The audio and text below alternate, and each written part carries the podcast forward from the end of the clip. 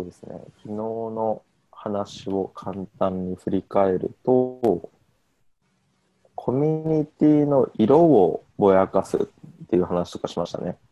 そうですね。うん。コミュニティのその、教会の話であったり、うん。えっと、所属をするっていうことうん。がもたらす何かしら、なんかそういうところに何かこう、色濃いものがあるよねっていう話を、あの、指針の3回でしてたと思います。うん。う。うんん。うん。そうですね。うん。まあ、この、えー、トランジションのね、あの、なんか実践の場として、この自身のオンラインサロンの、まあ、所属意識を という、その、うんまあ、もともとね、その、所有と、まあ、その共有の、えーテーマだったと思うんですけど、うん。こう、なんか所有も、所属も、なんか一種のその、安心感を得る方法だ。と思うんですけど、なんか所属っていうのもなんか、その、まあ一つのこう縄張りみたいなもので、なんか一つに所属してると安心感得られるけど、でもその、もうなんか地球自体が所属みたいな感じだと、まあそもそももう安心というか、うん、なんか、そういう安心感の得る方法として、所属をぼやかした方が、究極的な安心は得られるのかなという感じですね。僕のちょっと考え方として。うん。うん。なんか、あのー一般的な人っていう、まあ、その、一般もクソもないとは思うんですけど、あのー多い考え方うん。は、その自分のこう所属をその地球までこう広げずに自分の会社とかうん自分の家庭とか、うん。あのまあ、そういうところに所属感を持つっていうのが、うんまあ、多いなっていうふうに思うんですよね。そこの視点からするとうんその確固とした揺らがない自分のこうテリトリーを設定することによってうん。あの安心を得るっていう風なうんあの考え方になると思うんですよ。うん。うんうん。なんかその人たちにとっては地球に所属してるっていうところは広大すぎて例えばこう想像ができなかったり、そうん。うん。うん。あとそこまでのその所属感を感じれないうん。み。たいなうん。ことがあの出てくるのかなっていうふうに思っていて、うん。その意識の、まあ、転換してもしなくてもいいけれど、うん。なんかこうあのどちらであっても安心できればいいよねっていうのは多分あのあるんでしょうね、うんこの話の中で。うん。そうですね。だんだんと、その、所属の意識っていうのは、まあいろんなね、その、通信手段とか交通手段も含めて、広まってる感じはあるなと思うんうんですね。その、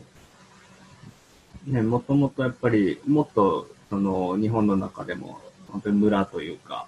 まあ、多分縄文時代とかだったら、本当にもうこの少人数の村が、多分、自分たちの世界というか、所属している場所みたいな。それがだんだんとやっぱり広がってはきてると思うので、うん。強引に、なんていうかな、無理にその地球レベルには持たなくてもいいんですけど、なんか、まあ、おのずとちょっと広がってはいるなっていううんうん感があります。うん。うんうん所属意識の広がり確かにこうなんでしょうねあのー広がったり複数持ってもいいんじゃないかみたいな、うんなんかそういうのがどんどん生まれているうん、時かもしれないですね。そうですね。うん。だから、その会社とかも本来はその、まあ、役割、そのうん。例えばまあ、えー印刷するという役割のために、まあ、印刷会社とか、そのうん。うん。料理を作るっていう役割のために、まあそういう飲食業とか。ただその役割によってこう所属が、あの、うん。分けられて、で、ただ今その仕事もだいぶ多様化してるし、その、会社という一つのその所属じゃなくても、まあいろんな自分のこう働き方とか、まあ住む場所とか、生き方によって、その所属意識っていうのをかなりこう、ぼやかせるというか、こう、広げられるんではないかなと。うん。うん。うん。確かに。確かに。なんか、そのあの資本主義についてあのいろいろその考察をしているその研究者の方のあの資本主義についての本「不安な経済漂流する個人」という本があるんですけどう、んリッチャード・セネットっていう人ですかね。うん。うんでこの人が言ってることが自分はすごいしっくりきていてあの近代化によってあの何が起こったのか。うんそれはあの人がこう移動しやすくなっていったこと、うん。で自分が生まれ育ったところからのある種の解放が起こっていった、うん。で例えばこう自分だったら佐賀県に生まれたけど佐賀県にずっといなくちゃいけないっていうわけではないっていう考え方みたいなことがあの、まあ、移動する中であの培われていった。うん。ということを言ってるんですよ。うん。同時にその時代でものすごい悩みになる不安になることっていうのは、うん。あの自分のルーツが分からなくなって、うん常にそのルーツから切り離された感覚をうん。持つことによって不安になるうんっていうことうん。を指摘していて、うん。なんかまさにこう所属感っていうのは、うん。ある種自分の安心を担保してくれるものだったとうん。思うんですけど、なんかそれがこう移動を前提とする中であの、うん。所属してもすぐ切り離されたりあの、そもそもこう所属っていう感覚自体が薄まってしまうような中に生きていて、じゃあその薄まってしまう従来の所属感から新しい安心の得方みたいなのが今過渡期としてこういろいろ生まれたりうん。試行錯誤されてるんじゃないかなっていうふうに思うんですよね。うんうんうんうん、うん。うん。そうですね。まあ、まさに過渡期ですね。なんか、ね、その人類の歴史的に見ると、まあ、アフリカで、まあ、誕生して、まあ、そこからね、大移動してきて、えーまあ、この日本とかね、確かに。お端っこまでみんな来てるわけですね。そうすると、こう、それまでみんなどういうふうに、そのルーツ感というかね、持って移動してたのかなっていう、まあ、遊牧民なんか特に、まあ、そうだと思うけど、なんか、そういう大移動があって、で、まあ、その当時の人々のね、その気持ちはちょっとわからないけども、まあ、そこに宗教とかね、その絶対的な、あの、ルーツとか、っていうものを、こう、持ちたかったのかもしれないですね。なので、そういう、えーまあ、自然環境が激しいところ、厳しいところとか、そういうところで、こう、まあ、ね、流浪の民とかが、こう、宗教っていうものをすごく、発展させてきたのかなっていう感じの、うん、仮説。うん。うんうん、ちょうどあのあのサピエンス全史を書いたあのハラリさん、うん。うん。の本とかを見ているとその、まあ、宗教のそのあり方の変化というか宗教を信じることなんか人がどういうふうにこう発展をしてきたのかっていう話がいろいろこうあの鋭い切り口でまとまってていいなっていうふうに思っていて、うん。やっぱりこう協力するために、まあ、生き残るための方法の一つだったんでしょうね。協力をするために同じ物語をこう信じることによって、うん。あのそれに価値があるっていうふうに思ったり、うん。それがあの共同で取り組むべきものだっていうふうにあの、うん。思ったりなんかそういう基盤を、あの頭の中に作り出すことができると、あの協力してこう大きなことをなせるうん。っていうことがあると思うんですよ。うん。やっぱりこう狩猟あので回っていた頃っていうのは、まあ、木の実をその日暮らしでこう取ればよかったうん。かもしれないし、でも農耕社会になってからやっぱりその計画的に協力をしてあの大規模に、うん。あの土地を定期的にこう耕したりあの、採取したりうん。あのしていく必要が出てきたっていうところがやっぱりこの協力をして信じてっていうその宗教とすごい相性が良かったものなんだろうなっていうふうに思いますね。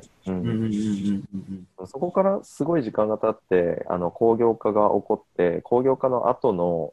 あの今のその時代っていうのは何かその、まあ、自然のリズム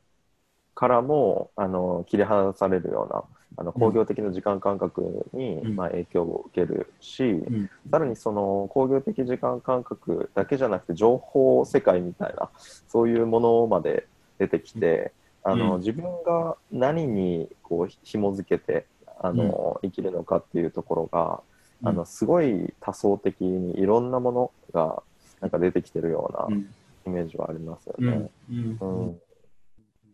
自分として考えたいのはこう、あのー仮説として思ってるのはその土地、うん。大地に自分が根ざしているっていうその感覚うん。が失われる時すごい不安になるなっていうふうに思っていて、うんうん。うん、でそのなんだろうふるさとにルーツを持つんじゃなくてうん自分の身体とうん。自分の身体が地球に根ざしているっていううん。意識が生まれたら、うなんか移動可能でうん。不安じゃなくなるっていう世界があるんじゃないかなっていうふうに思っていて、うん。うん、なんかそれがこう地球への所属意識みたいなうん。話とちょっと重なるのかなっていうふうに思いながら話しております。やっぱり、その、まあ、地球自体がもうずっと引っ越ししてるというか、移動してるから、その地球自体ちょっとルーツがよく分かってないんじゃないかなっていう気はするんですけど。惑星としてですか？そうそうそう。惑星としてすごい振り振り回されてるというか、まあ、あの、流れに身を任せて移動してるので、まあ、そ、なんか、そもそもなんかこう、ルーツが、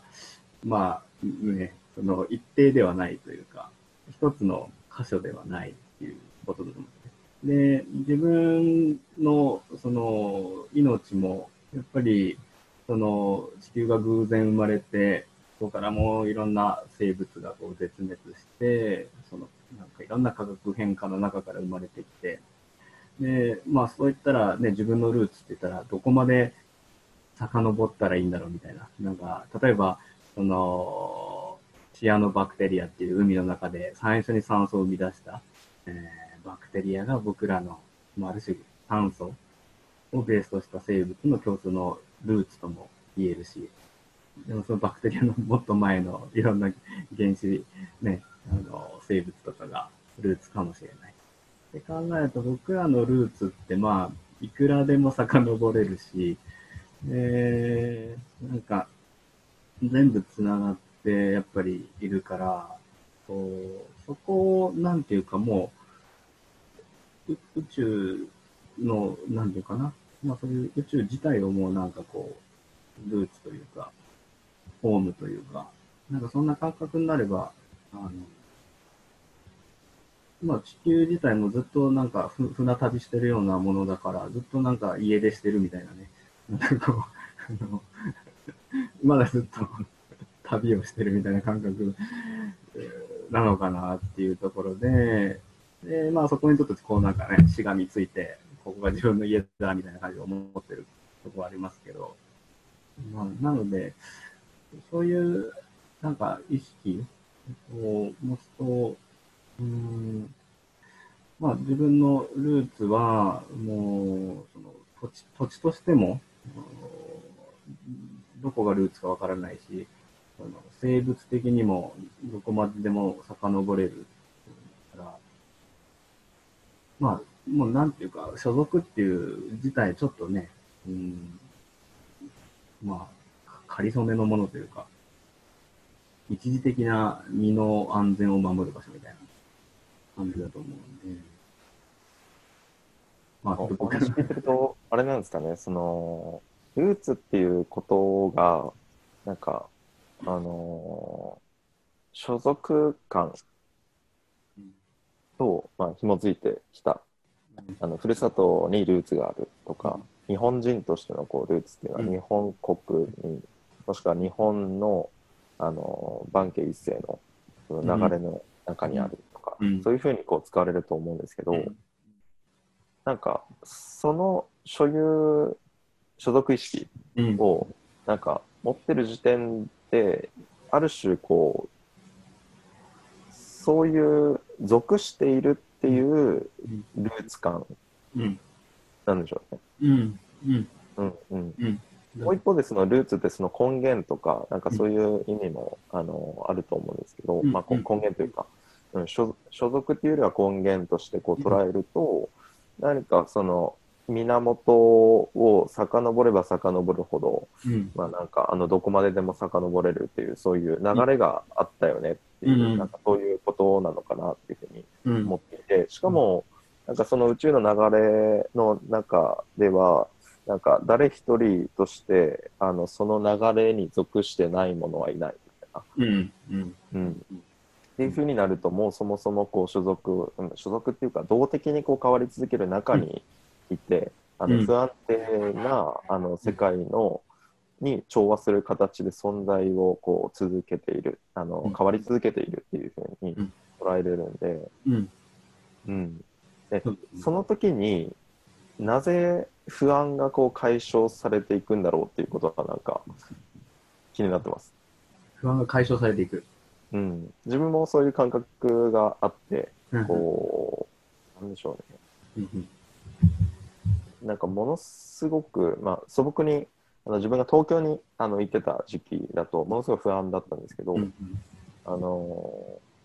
なんかその仏教のその世界に触れ直した時に、うん。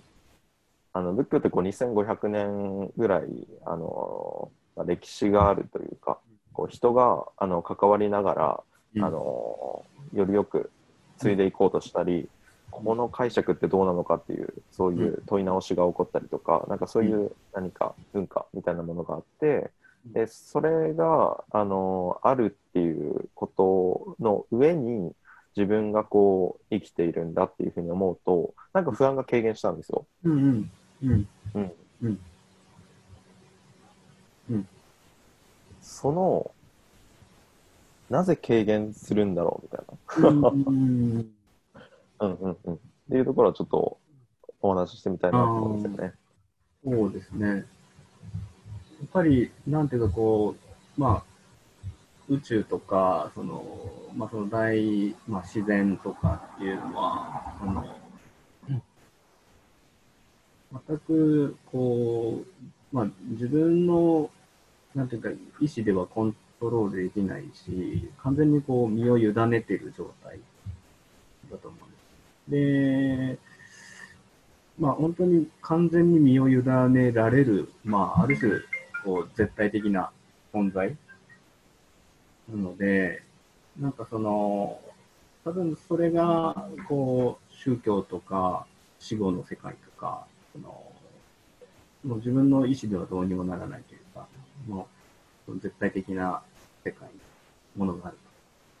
っていうところにその、やっぱり身を委ねられることによって安心感が出るのかなっていう。うん、なので、あの、ものすごく宇宙とか地球の存在ってもう不安定のそのものだと思うんですけど、なんか、それ自体の流れってもうね、完全にこう、コントロールできないから、もう委ねるしかないなっていう、なんかその一種のこう、あの、いい意味での諦めが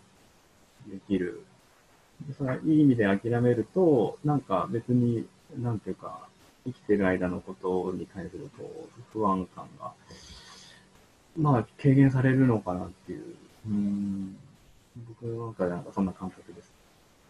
うん。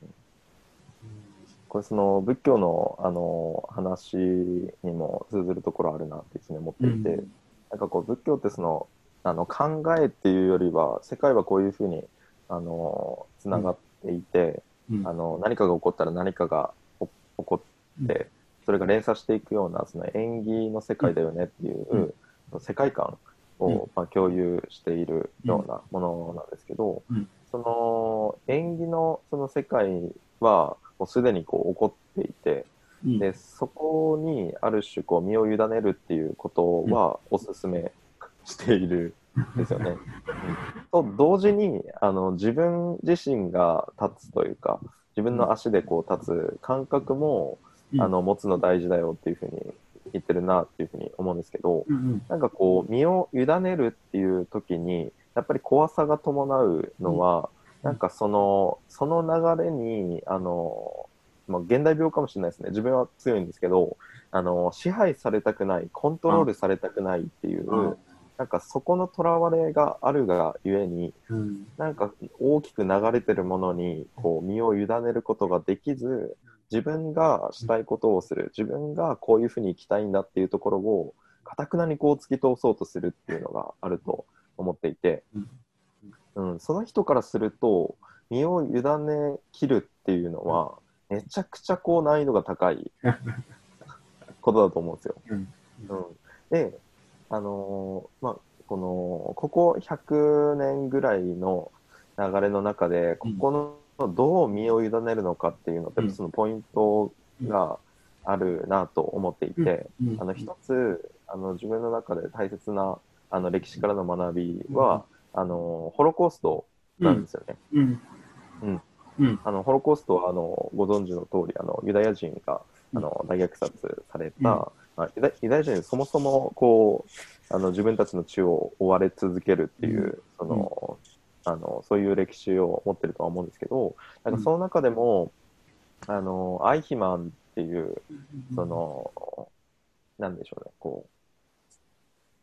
う、まあ、ホロコーストのあの命令指揮系統あの虐殺をするにはこう末端の人たち含めいろんな人がこう共謀してあのそれを組織的に行っていったと思うんですけど、まあ、ヒトラーの、まあ、下の人でそのあの第一次世界あ第二次世界大戦が終わった後にこう裁判にかけられてあのその裁判であのその人はこう大虐殺をする命令をあのこうどんどんあのしていってた人なんですけど、でその裁判の時に私は何も悪いことはやってないっていうふうにこう話していて、それはこう上の上官が言うことをあのただこう愚直にあの、まあ、それを通していっただけでうん。自分はそこにその悪意はないしあの別に悪くないんだっていうふうになんか言っていて。なんかこういうそのもし今さっきの身を委ねるっていう感覚がうん。なんかこう上官からの命令をうん。ただそのまま通すみたいな身を委ね方になるとうん。あの危なくなってしまう、うん。うん。まあ、宇宙視点から言うと別に大大量に人が死のうが死ぬ前が、あのそれほど大きな問題じゃないかもしれないですけどなんか人間社会に生きている自分にとってはやっぱりこうなんか大量虐殺はこうちょっと避けたいなっていうふうに思う。うん。でうん。こうなんかいい身の委ね方となんかこの流れに委ね切るのはちょっと違うんじゃないかっていう流れと、うんなんかどういうふうにこう見分けていこうっていうのがあのちょっと具体的なレベルでは思ってることなんですよ。うんうんうんうんうん確かにそうですね。うんうんそうですね。あのー まあね、会社とかでもそういうことはすごく多いでしょうし、そのまあ、上司の命令だから。っていうのは、まあ、まあ、最近は減ってるかもしれないですけど、まあ、多分ちょっと前まで日本だったら、本当にもっとすごい縦社会だと思うんですけど、それってその、一つの、まあ、縄張りというか、その、組織を守るためでもあるですね。で、その、まあ、ヒトラーの、まあ、同一、まあ、帝国、ね、その、その一つのアイデンティティに基づいた、まあドイツ民族の、えー国家を、まあ、守るために、まあ、その政府が、えーこういう方向性でいくと。で、まあ、ユダヤに対する、まあ、ヒトラーのいろんな考え方があって、まあ、そういういろんな、まあ、金融のね、資本主義だとか、そういうことに対する嫌悪感だったりとか、まあ、いろんな理由があると思うんですけど、まあ、そういった主義に基づいた組織っていうものをこう作ると、その組織を守るために、えー、それぞれが、えー、役割を担ってしまう。だからそこは、その、ある縄張りというか、その、一つの、こう、自分たちの身の安全を守る、こう、組織を作った場合に、その中にいる人たちは、それを守るために、こう、やっぱり行動してしまうので、一種のその、自分たちのこう種の保存というか、そういう自分たちのこう、身を守るためにやってるということなので、そこは正当化されちゃうと思うんで、まあ、それって、まあ、宗教戦争とかもそうだと思うし、あの、キリスト教に基づいて、えー、これが正しい。まあ、もしくは、まあ、まあ、イスラムに関しても、まあ、ある種、その最終手段としてのジハードがあって、えー、その、まあ、神に、神のまあ命令というか、神のおぼし飯によってジハードと。それってその自分の、まあ、意思というよりも、まあ、そういうその一つのこう信念というか宗教意識だったりとか、それによってこう人間はいかいかようにも行動を変えれると思うんですね。でそれはイスラムというある種のその所属というか組織とか、その理念、アイデンティティを守るための、えー、行動だと思うので、その身の委ね方っていうのは、あの、まあ、仮という、仮初めというか、一つの、なんていうか、あの、自分たちの、こう、身を守るため、まあ、もしくは種種の保存のために、その組織を作って、それの中で、こう、なんとか、あ自分の存在を守っていく。そういう身の委ね方っていうのはあんまりこう、こうホリスティックというか全体的じゃないし、長期的ではないかなと思っていて。なので、本本来その、まあ、さっき言った宇宙とか自然とか、その、動体ですね。だから、うん僕らがそういったその、狩猟とか、えー、狩猟採集の時っていうのは、もう完全に、まあ、木に実がなって、それを取ってっていうのは、もう完全にその、なんていうか、自然の恵みをこう待つしかないというか、季節でその実がなるまで待つとか、完全に委ねてると思うんですね。で、太陽のこう、ね、登ってきたりとか、あのまあ、ほとんど自分の生命が完全にその自然によって左右されてるっていう社会。で、そこから農業である程度その自然がコントロール、されてきて、で、そこからその、自分たちが、自分たちの意思で、えーこう社会を作っていけるんだっていう、ある種この錯覚の、なんていうか発展というか、っていうのが、やっぱり、あの、僕らの不安感をすごく助長してると思う。完全に自然と寄り添って生きていたら、まあ、その、雨が降らないと作物が育たないとか、その、太陽の光が出なかったら、もう実がならないとか、なんかその、完全に委ねるしかないっていう。それが、僕らはその、ちょっとこう、土台を、うん、ょっと忘れた形というか、土台にあんまり触れないような発展の仕方を、してるので、そうすると余計にやっぱり土台がないと不安というか、っていう形で、その身の委ね方が、その人類とかその生命のその種としてのその、えー、地球の自然とか宇宙とかに完全に、まあ、実際今も身を委ねてると思うんだけども、その委ね方じゃなくて、その、社会的な個人の身を守るための、あの、組織に身を委ねるっていうのは、危険性があると思っている。で、それがいろんな対立を生むし、だからその、そこはちょっと僕らがこう、一歩引かないといけない、ちょっと俯瞰するというか、自分の組織のために、まあ、命かけるとか、うんまあ、そういうのはね、古今東西いっぱいあったし、だから、そういう、そういう身の委ね方ではなくて、やっぱりもっと大きな人類とか、地球でのこう、委ね、身の委ね方っていうのをベースの、ベースにしながらも、その中に人間社会がどう、あの、なるべく共存して生きるかっていう時には、ある、ある一つの組織に完全に身を委ねるっていうのは非常に危険だなっていうふうに思う。そんな感じかな。そうですね。